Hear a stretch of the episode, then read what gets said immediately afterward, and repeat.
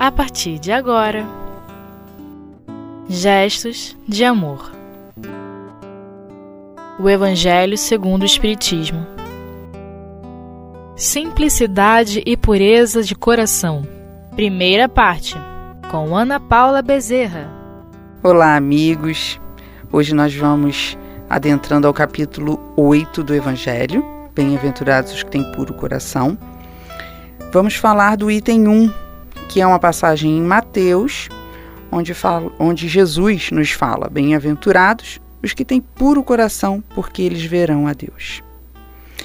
E a gente já começa tentando esmiuçar cada palavra que o Mestre nos traz, para que a gente possa realmente compreender mais e mais a sua mensagem e trazê-la para o nosso dia a dia, para os nossos atos, para os nossos pensamentos, para as nossas palavras, para a nossa vida encarnada ou desencarnados, né, para que a gente possa estar sempre evoluindo.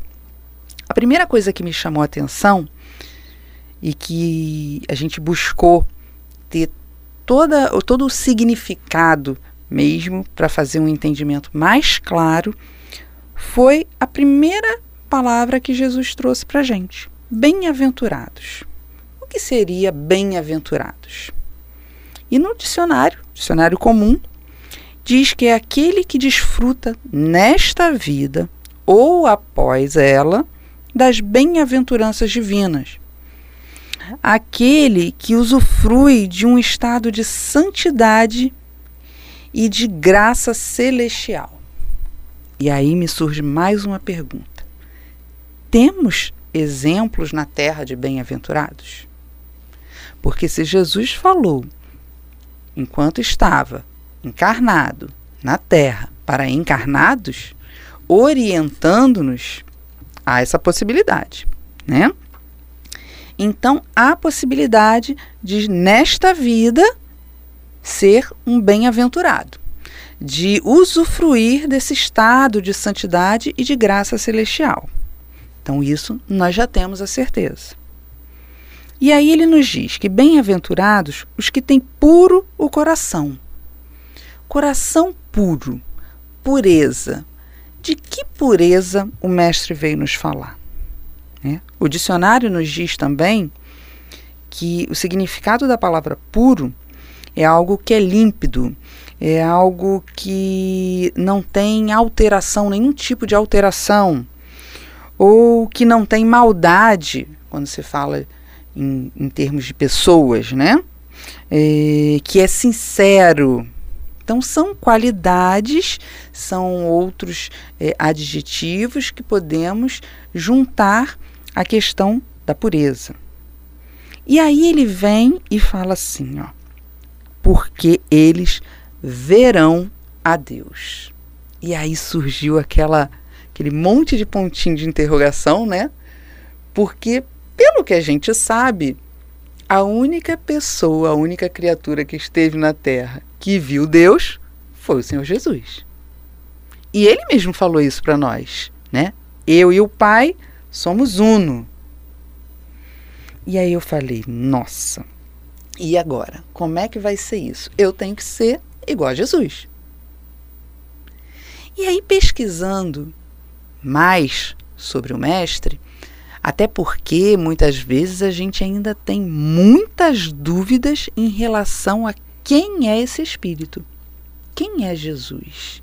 Que espírito é esse? E aí eu me reportei à Revista Espírita de fevereiro de 1868, onde faz uma referência aos Cristos e Messias. E lá, Lacordaire, num pequeno trecho, vem falando para a gente assim: ao lado de Deus estão numerosos espíritos chegados ao topo da escala dos espíritos puros. A gente sabe que existe uma escala e é dentro de cada degrauzinho existem também variações. E dentro dessa escala dos espíritos puros estão os que atingiram o topo, e aí ele continua: que mereceram ser iniciados em seus desígnios para dirigirem a sua execução. Então, são aqueles espíritos que atingiram um patamar da escala dos espíritos puros e que foram escolhidos por Deus para cumprir com seus desígnios. Então, não é alguém que ainda está no meio do caminho ou tenha algo para se resolver. Ok? E, e Lacordaire continua: Deus escolheu, escolheu, dentre eles seus enviados superiores, encarregados de missões especiais. Podeis chamá-los Cristo. A gente consegue ter noção de quem é esse Espírito que esteve entre nós e para nos ensinar com todo amor, com todo carinho, com toda a mansidão possível e inimaginável da nossa parte, né?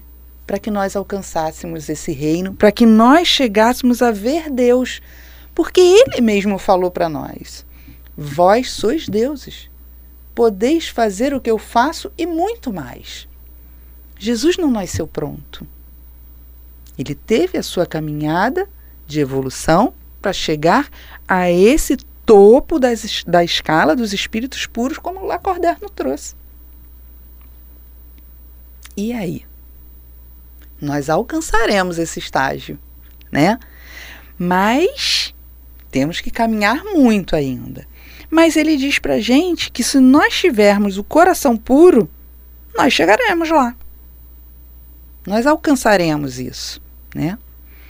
nós alcançaremos sim esse estágio, mas nós precisamos ca continuar caminhando a cada dia, vivenciando cada etapa desse processo, porque é um processo. Né? E nós, nós sabemos que a natureza não dá saltos, nada acontece como num passe de mágica, como se fosse com uma varinha de condão. Então nós temos que dar o primeiro passo, porque muitas vezes a gente fala, poxa vida, mas para chegar a isso vai levar tanto tempo, eu ainda tenho tantas dificuldades, como que eu vou chegar a ser o Cristo? Mas se eu não der o meu primeiro passo, isso não vai acontecer.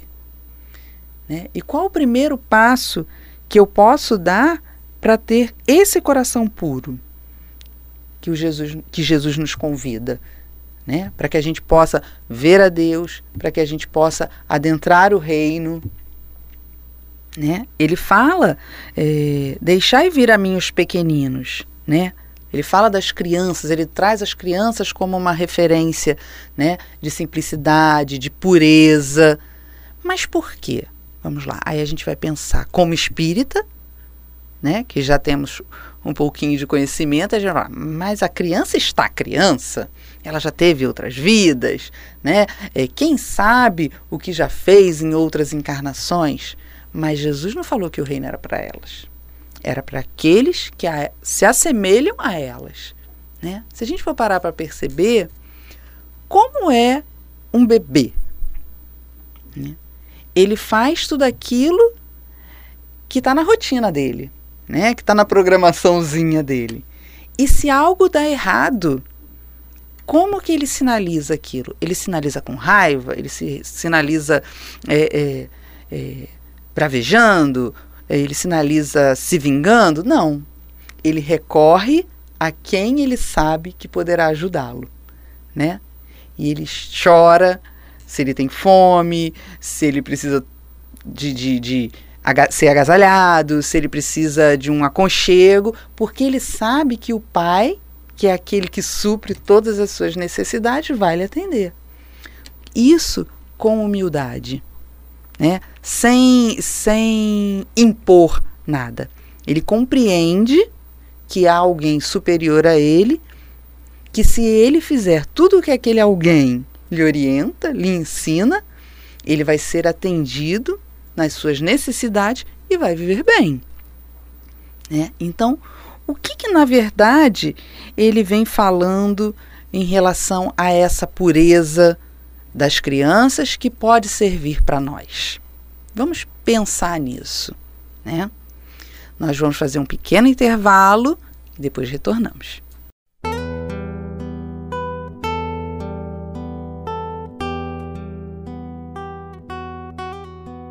Gestos de amor. O Evangelho segundo o Espiritismo. Então voltamos e vamos continuar aqui a desenvolver o nosso entendimento em relação ao que Jesus quis dizer para a gente como pureza de coração.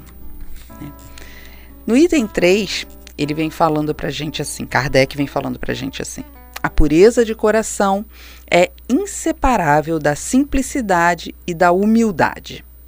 Aí vamos lá mais uma vez. Simplicidade, aquilo que é desprovido de luxo, de às vezes pretensão.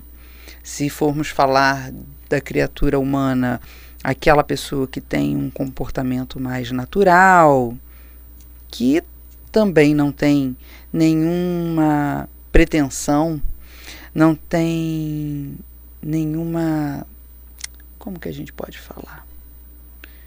A pessoa que é mais franca, né, que é provida de candura, de delicadeza, aí tá a simplicidade. E a humildade? O que, que é a humildade? Que muitas vezes a gente confunde, achando que é aquela pessoa que é desprovida de bens materiais, que anda lá com a roupinha rasgada, porque é muito humilde, de chinelinho. E não é bem assim. A humildade, ela significa submissão ao Pai reconhecer a soberania, a autoridade de Deus sobre nós. Isso sim é humildade. Até porque, se não fosse dessa forma, ah, só seriam humildes aqueles que seriam desprovidos de condições financeiras e aqueles que teriam uma condição mais abastada não seriam filhos de Deus, não teriam direitos à sua herança, se assim a gente pode dizer. Deus teria colocado algo que é mal na mão de alguns dos seus filhos. Né? Então a gente tem que é, desmanchar esse conceito de humildade em relação àqueles que são desprovidos de algo material. Né? A humildade ela significa submissão ao Pai, reconhecer a sua soberania. E aí, quando a gente estava falando do bebê, né? em quem o bebê reconhece a, a autoridade? Nos seus pais. É a eles que ele vai quando algo não está de acordo com a sua rotina, com o, a sua vida ali, né, diária, e ele vai recorrer ali para que tudo fique de acordo, né, com, com, com o que tem que ser, né, que, que ele possa estar tá feliz, que ele possa estar tá bem, né, então a gente tem que começar a entender isso. Aí a pureza ela é inseparável da simplicidade e da humildade. E aí Kardec ainda fala, ela exclui toda a ideia de egoísmo e de orgulho, o que Jesus não cansou de combater enquanto esteve entre nós. Não é verdade? E ele continua para a gente: Eis a razão porque Jesus toma a infância como símbolo dessa pureza, assim como a tomou como símbolo da humildade. E aí a gente lembra da criança. Né? Até uma certa idade, a criança não tem maldade, ela vê nos seus pais aqueles que vão poder protegê-lo de qualquer mal, de qualquer dor, né? da falta daquilo que realmente lhe é necessário. E não é meio, assim a nossa relação com Deus? Se a gente for parar para pensar, Ele é o único que realmente pode suprir as nossas reais necessidades. Até porque o bebê, ele tem reais necessidades. Ele não tem as necessidades ilusórias que a gente acaba criando depois que a gente deixa de ser bebê. Não é verdade? E aí Kardec continua falando para gente. Essa comparação poderia ser injusta se considerássemos que o espírito da criança pode ser muito antigo e que ele traz ao renascer para a vida corporal as imperfeições de que não conseguiu se livrar nas existências anteriores, como a gente tinha falado, né? Só que Jesus falou o quê? Que o reino não é para elas, mas para aqueles que se assemelham a elas. O modelo da verdadeira pureza só poderia nos ser dado por um espírito que tenha chegado à perfeição. Quem é esse espírito que conhecemos? Jesus. Só ele. No entanto, do ponto de vista da vida presente, essa comparação é exata.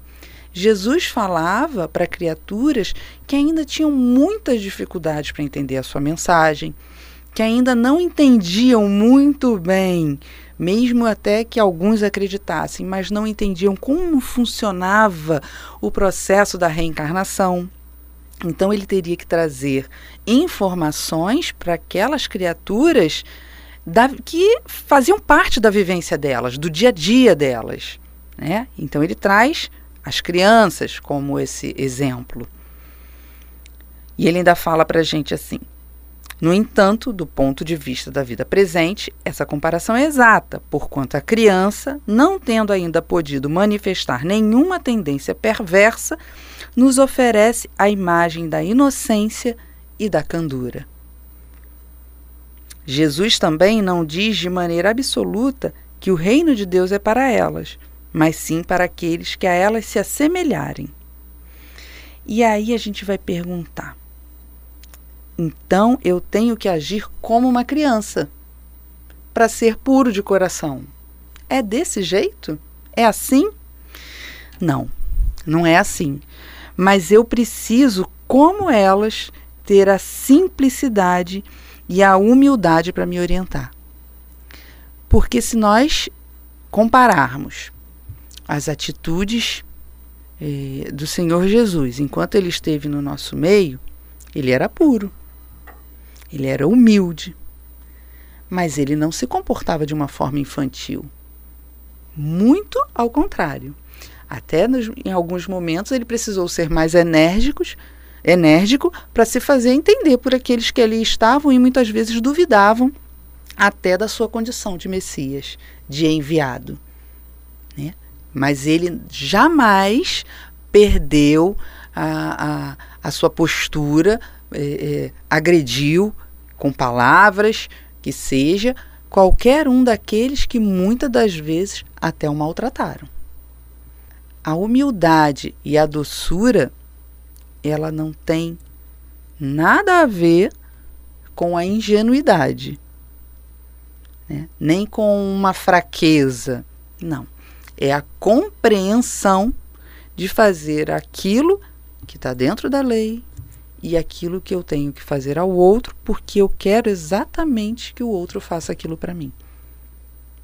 E a partir do momento que eu perco é, a noção de respeito, de serenidade e de simplicidade, até se, gente, se assim a gente pode dizer, em relação ao outro, eu perco totalmente a minha razão de reivindicar qualquer coisa que seja.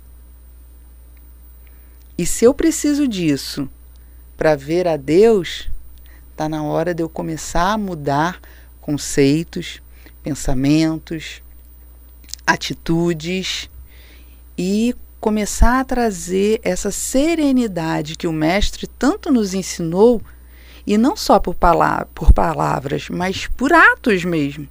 Né? Porque se a gente acompanhar toda a vida de Jesus, todo o seu messianato, em momento algum ele perdeu a paciência com quem quer que fosse, em momento algum ele deixou de ser doce, de ser manso, mesmo nas situações mais complicadas.